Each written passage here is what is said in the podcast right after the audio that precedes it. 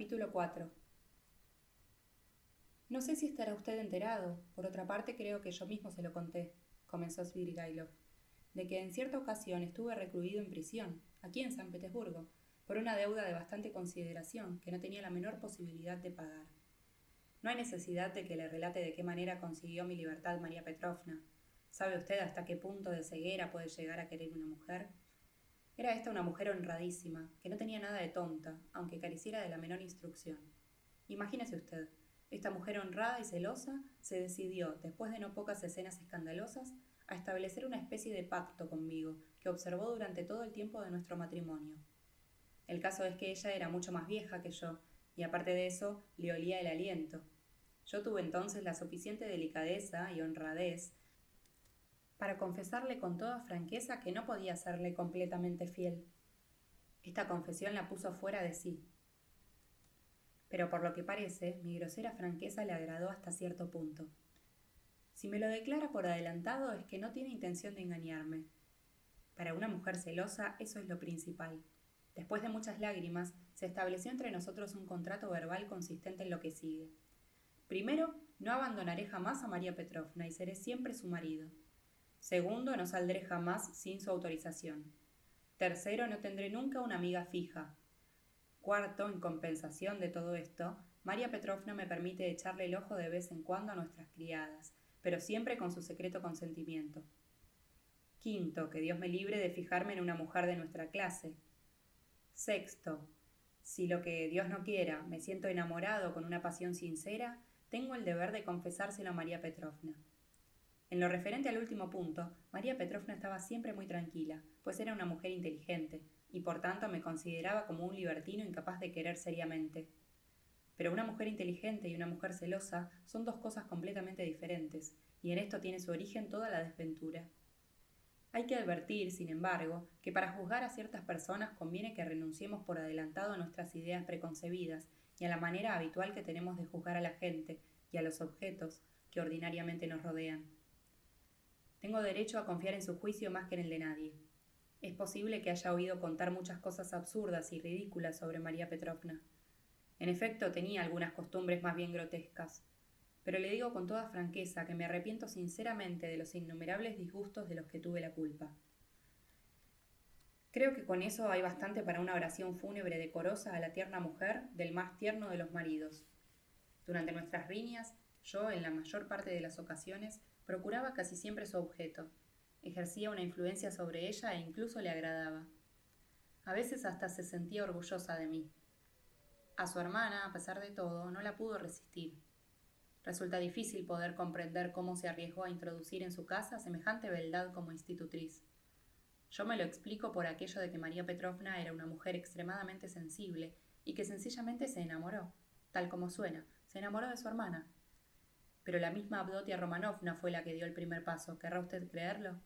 ¿Querrá creer también que María Petrovna llegó hasta un extremo tal que al principio se enfadaba conmigo porque no decía nada de su hermana, porque me mostraba indiferente a sus constantes elogios de Abdotia Romanovna? Ni yo mismo pude comprender lo que quería. Naturalmente, María Petrovna le contó a Abdotia Romanovna todo lo que a mí se refería.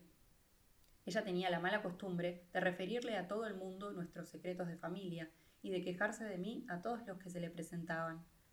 ¿Acaso podía ser una excepción con esta nueva amistad, máxime cuando tan agradable era? Estoy convencido de que yo era el tema de todas las conversaciones y que por consiguiente Abdotia Romanovna estaba enterada de todas las cosas sombrías y misteriosas que se me atribuyen. Tengo la seguridad de que ha oído usted hablar. Sí, Lushin le ha acusado incluso de haber sido la causa de la muerte de un niño. ¿Es verdad?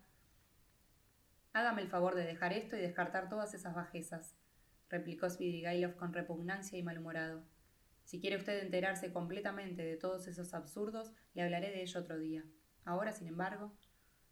También hablaban de un criado que tenía usted en el pueblo y de que usted, a lo que parece, había sido la causa de algo.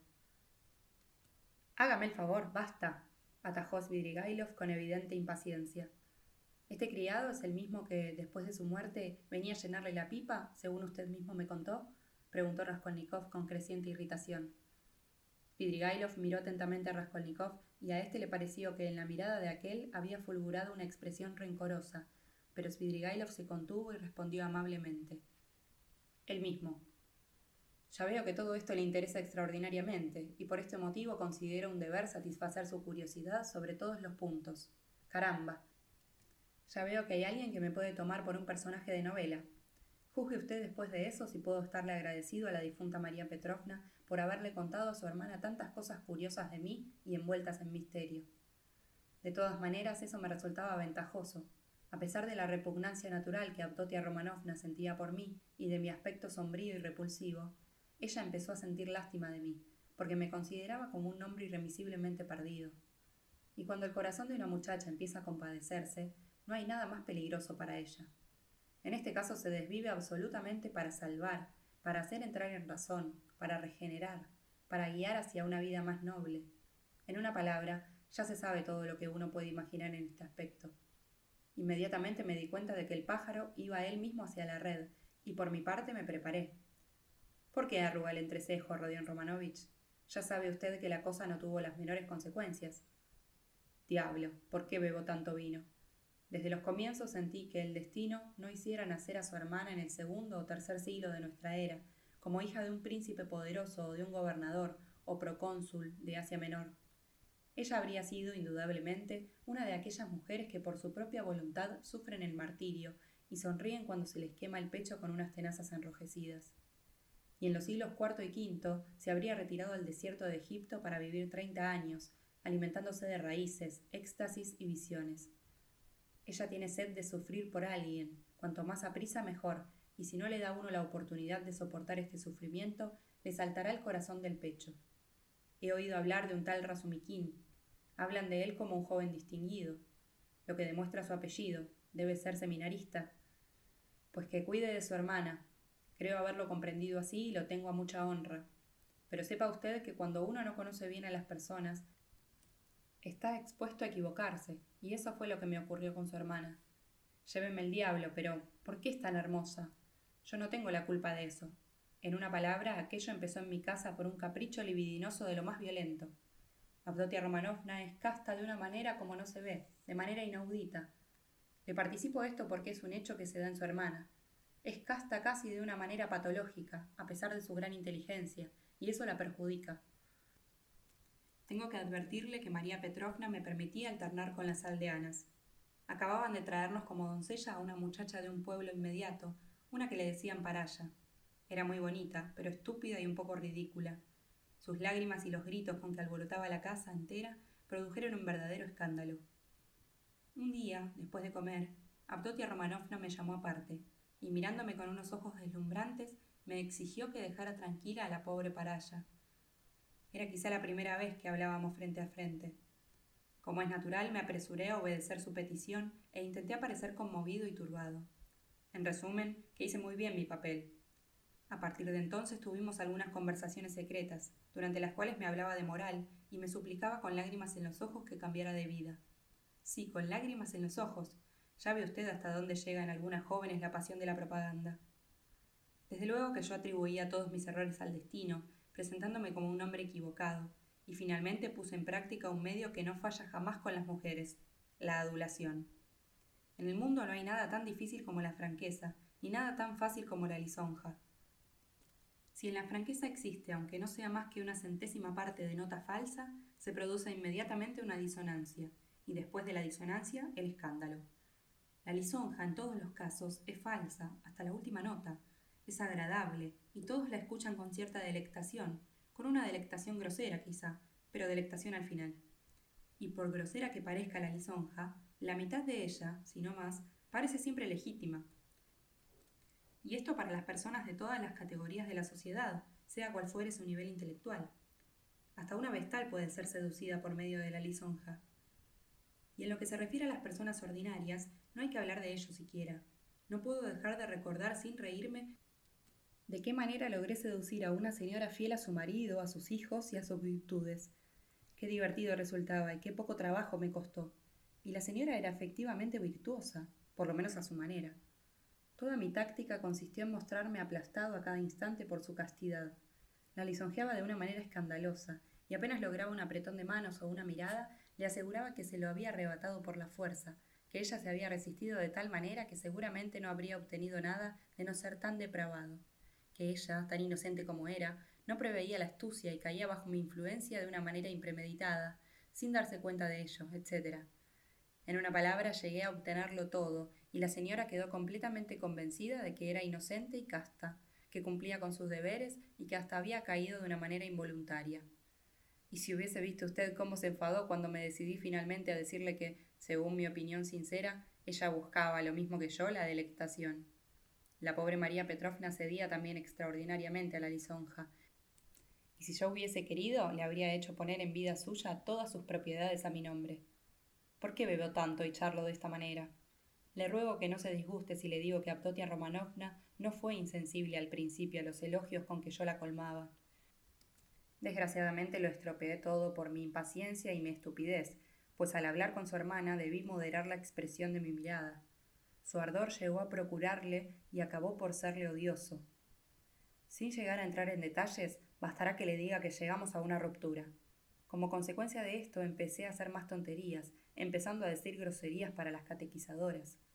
Paraya volvió a escena otra vez y fue seguida por muchas más. En una palabra, empecé a llevar una vida absurda. Oh, si entonces hubiera visto usted los ojos de su hermana, habría visto los rayos que son capaces de lanzar. Le aseguro que sus miradas me perseguían hasta en el sueño. Llegué a no poder soportar siquiera el frufru de su falda. Creí que me iba a dar un ataque de epilepsia. Jamás creí que la pasión pudiera apoderarse de mí hasta tal extremo.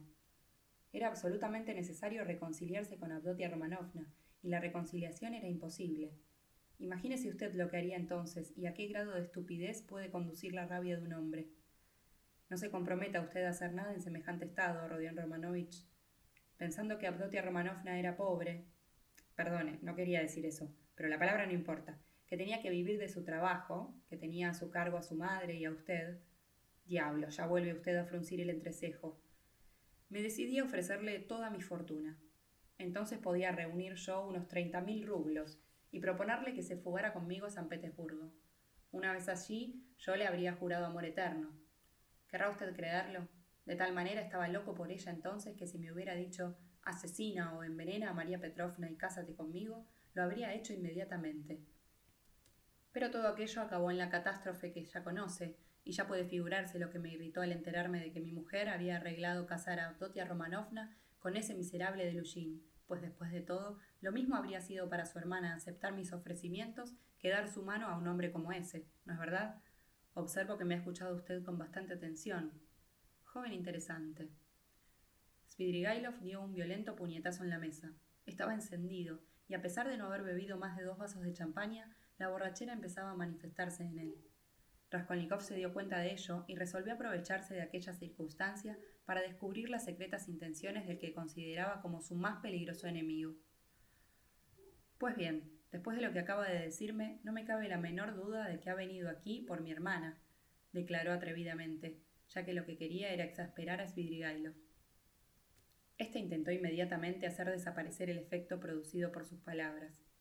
Ah, deje usted eso, yo no lo he dicho. Además, su hermana no puede aguantarme. Estoy convencido de ello, pero no se trata de eso. ¿Está persuadido de que no puede sufrirme? replicó Svidrigailov, guiñando el ojo y sonriendo burlonamente. Tiene usted razón. Su hermana no me ama, pero no responda nunca de lo que pueda pasar entre un marido y su mujer, o entre un amante y su querida. Siempre queda un rinconcillo que permanece oculto para todo el mundo, y que no lo conocen más que los interesados. ¿Se atrevería usted a afirmar que Aptotia Romanovna me miraba con repugnancia? Algunas palabras de usted me demuestran que todavía tiene infames designios respecto a Dunia y que se propone ponernos en ejecución en el plazo más breve posible. ¿Cómo? ¿Yo he dicho eso? dijo Svidrigailov súbitamente inquieto. Por otra parte, no se ofendió por el calificativo con que designó sus designios. Pero en este momento sus miras secretas se descubren. ¿Por qué tiene tanto miedo? ¿A qué obedece ese repentino temor que leo en su cara? ¿Que yo tengo miedo? ¿Miedo de usted? ¿Qué está diciendo? Usted, amigo mío, es quien debe tener miedo de mí. Además estoy borracho, ya lo ve. Con un poco más se me escapará alguna tontería. Vaya el vino al diablo. ¡Ey! Traigan agua. Tomó la botella y sin más preámbulos la tiró por el balcón. El camarero trajo agua. Todo eso es absurdo, dijo Svidrigailov, pasándose una toalla mojada por la cara. Y puedo con una palabra reducir a la nada todas sus sospechas. ¿Sabe usted que me voy a casar? Ya me lo dijo. ¿Que se lo he dicho? Pues se me ha olvidado. Pero cuando le anuncié mi próximo matrimonio no podía hablarle más que en forma dubitativa, pues entonces no había hecho nada firme todavía. Hoy es ya un asunto decidido, y si estuviera libre en este momento lo llevaría a casa de mi futura. Me gustaría saber si le gusta mi elección. Ah, diablo, no me quedan más que diez minutos, pero voy a contarle la historia de mi matrimonio. Es bastante curiosa. ¿Insiste usted en marcharse? No, ya no le dejaré a usted. ¿En ningún momento? Ya veremos eso. Lo llevaré a que vea mi futura, pero no ahora, pues debemos despedirnos enseguida. Usted tirará por la derecha y yo por la izquierda. ¿Ha oído usted hablar alguna vez de esa señora Reslich en cuya casa estoy hospedado ahora? Ella es la que me ha arreglado todo. Estás aburrido, me decía ella, y eso será para ti una distracción momentánea. En efecto, yo soy un hombre triste y desagradable. ¿Usted cree que soy alegre? Desengáñese, tengo muy mal humor. Soy incapaz de hacerle mal a nadie, pero hay veces que estoy tres días seguidos metidos en un rincón sin decirle una palabra a nadie. Además, esa bribona de Reslich lleva su idea. Cuenta con que pronto me cansaré de mi mujer, que la dejaré plantada, y entonces ella se encargará de explotarla. Por ella me he enterado de que el padre, el antiguo funcionario, está enfermo. Desde hace tres años está imposibilitado de las piernas y no puede levantarse del sillón. La madre es una señora muy inteligente. El hijo está empleado en provincias y no les ayuda a sus padres. La hija mayor está casada y no saben nada de ella. Las pobres gentes mantienen a dos sobrinitos de poca edad. La más pequeña de las hijas ha tenido que abandonar sus estudios en el gimnasio antes de terminarlos. Cumplirá 16 años dentro de un mes, y esta es la que me destinan. En posesión de estos datos me presenté a la familia como propietario, viudo, de buena familia, con buenas relaciones y rico. Mis 50 años no dan lugar a la menor objeción. Había que verme hablando con el papá y la mamá. Era la mar de gracioso. La joven se presentó con un vestidito corto y me saludó más encendida que una amapola. Debieron de enseñarle la lección. Ignoro sus gustos en materia de rostros femeninos, pero en mi opinión, esos 16 años, esos ojos infantiles todavía, aquella timidez, aquellas púdicas lagrimitas, todo eso tiene más encantos que la belleza. Además, la chiquilla estaba muy bonita con sus cabellos rubios, sus caprichosos risillos, sus labios purpurinos y ligeramente abultados, sus piececitos. En resumen, nos conocimos. Yo les expliqué detalladamente que por asuntos de familia me veía precisado a casarme enseguida, y al día siguiente, es decir, anteayer, nos prometimos. Desde entonces, cada vez que voy a verla, la tengo sentada en mis rodillas, mientras dura mi visita y la abrazo cada minuto. Ella se ruboriza, pero se está quieta. Su mamá ha debido de darle a entender que un futuro esposo puede permitirse esas familiaridades. Entendido de esta manera, los derechos de novio no son menos agradables de ejercer que los del marido. Puede decirse que quien obra en esa criatura es la naturaleza y la verdad. He hablado dos veces con ella y veo que la chiquilla no es tonta del todo. Tiene una manera de mirar de reojo que me enciende. Su fisonomía se parece un poco a la de la Madonna de la Sixtina. ¿Se ha fijado usted en la fantástica expresión que Rafael le dio a aquella cabeza de la Virgen? Tiene algo de ella. Al día siguiente de prometernos me gasté mil quinientos rublos en hacerle regalos. Diamantes, perlas, un estuche de acero en plata. La carita de la Madonna estaba radiante. Ayer no tuve el menor reparo en sentarla en mis rodillas. Se ruborizó y vi en sus dos ojos dos lágrimas que intentaba ocultar. Nos dejaron solos, y entonces ella rodeó mi cuello con sus brazos y me juró, abrazándome, que sería para mí una buena esposa, obediente y fiel, que me haría feliz y que me consagraría todos los instantes de su vida, y que ella, en cambio, no querría de mí más que mi estimación, y nada más. No necesito regalos, me dijo. El escuchar de un angelito de 16 años una declaración así, con lágrimas en los ojos, no me dirá usted que no es algo delicioso. Ya le he dicho que lo llevaré a casa de mi novia, pero no puedo presentársela enseguida. En una palabra, esa monstruosa diferencia de edad excita su sensualidad. ¿Es posible que piense usted contraer un matrimonio así? Sin ningún género de dudas. Cada cual mira por sí mismo, y el que vive más alegremente es el que sabe engañarse mejor que nadie. Qué moralista más austero. Sed indulgente con este pecador. Conforme. Se ha preocupado usted por los hijos de Caterina Ivanovna y los ha colocado. Pero. Pero debía de tener usted sus motivos. Ahora lo comprendo todo. En general me gustan mucho los niños, dijo Svidrigailov, riendo a carcajadas. A propósito de eso, puedo hasta contarle un episodio. El mismo día de mi llegada, después de cerca de siete años de ausencia, ya puede figurarse con qué ganas me puse a recorrer ciertas cloacas. Seguramente habrá observado usted que no tengo prisa en reunirme con mis antiguas amistades de aquí, y me pasaré así tanto como pueda. Cuando vivía en el pueblo con María Petrovna, me torturaba mortalmente el recuerdo de todos esos rincones y rinconcillos misteriosos en los cuales puede encontrar el indicado todo lo que desee. Diablo, el pueblo se embriaga, la juventud ilustrada, a falta de toda actividad, se consume en sueños y quimeras irrealizables, elabora teorías monstruosas. La ciudad está llena de judíos que no se sabe de dónde han venido y que esconden el dinero. El resto se dedica a la disipación. Este tufo peterburgués me hirió el olfato apenas llegué. He aquí que una tarde fui a caer en un baile. Era una cloaca terrible. Las cloacas que nos atraen son precisamente las que huelen peor. Y bien, un escándalo como no lo había visto en mis tiempos. Sí, en este sentido hay un progreso evidente. De pronto miro y ¿qué es lo que veo? Una muchacha de 13 años, arreglada graciosamente, bailaba con un virtuoso. Otra, vis a vis, demostraba cómo se debe bailar. La madre estaba sentada en una silla. Ya puede usted imaginar qué escándalo. La muchacha, corrida, se puso colorada como un tomate y acabó poniéndose a llorar. El virtuoso la coge y la hace dar vueltas. Alrededor todo eran risas y gritos. En esos momentos me gusta el público de ustedes, aunque sea un público de baile de candil. Muy bien, muy bien, gritan. O si no, ¿por qué traen criaturas? A mí, naturalmente, todo aquello me era igual, que se consuelen sea lógica o ilógicamente. Escogí un lugar cerca de la madre, me senté, y he aquí que empiezo a decirle que yo también era forastero, que había llegado hacía poco, que toda aquella gente eran unos ignorantes, que no sabían distinguir los verdaderos méritos y mostrar el respeto merecido. Doy a entender que tengo mucho dinero, las invito a acompañarlas en mi coche, las llevo a casa, viven realquiladas en una covacha, y trabamos conocimiento. Me declararon que el haberme conocido era para ellas un honor, me entero de que no tiran ni un cuarto, de que han venido a San Petersburgo para hacer ciertas gestiones en un negociado que no recuerdo. Ofrezco mis servicios, mi dinero. Me informo de que habían ido a la fiesta creyendo erróneamente que, en efecto, daban lecciones de baile allí. Propongo por mi parte contribuir a la educación de la joven, enseñándole el francés y la danza. Lo aceptan con entusiasmo, lo consideran como un honor y nos hicimos amigos. Si quiere usted iremos, pero no hoy.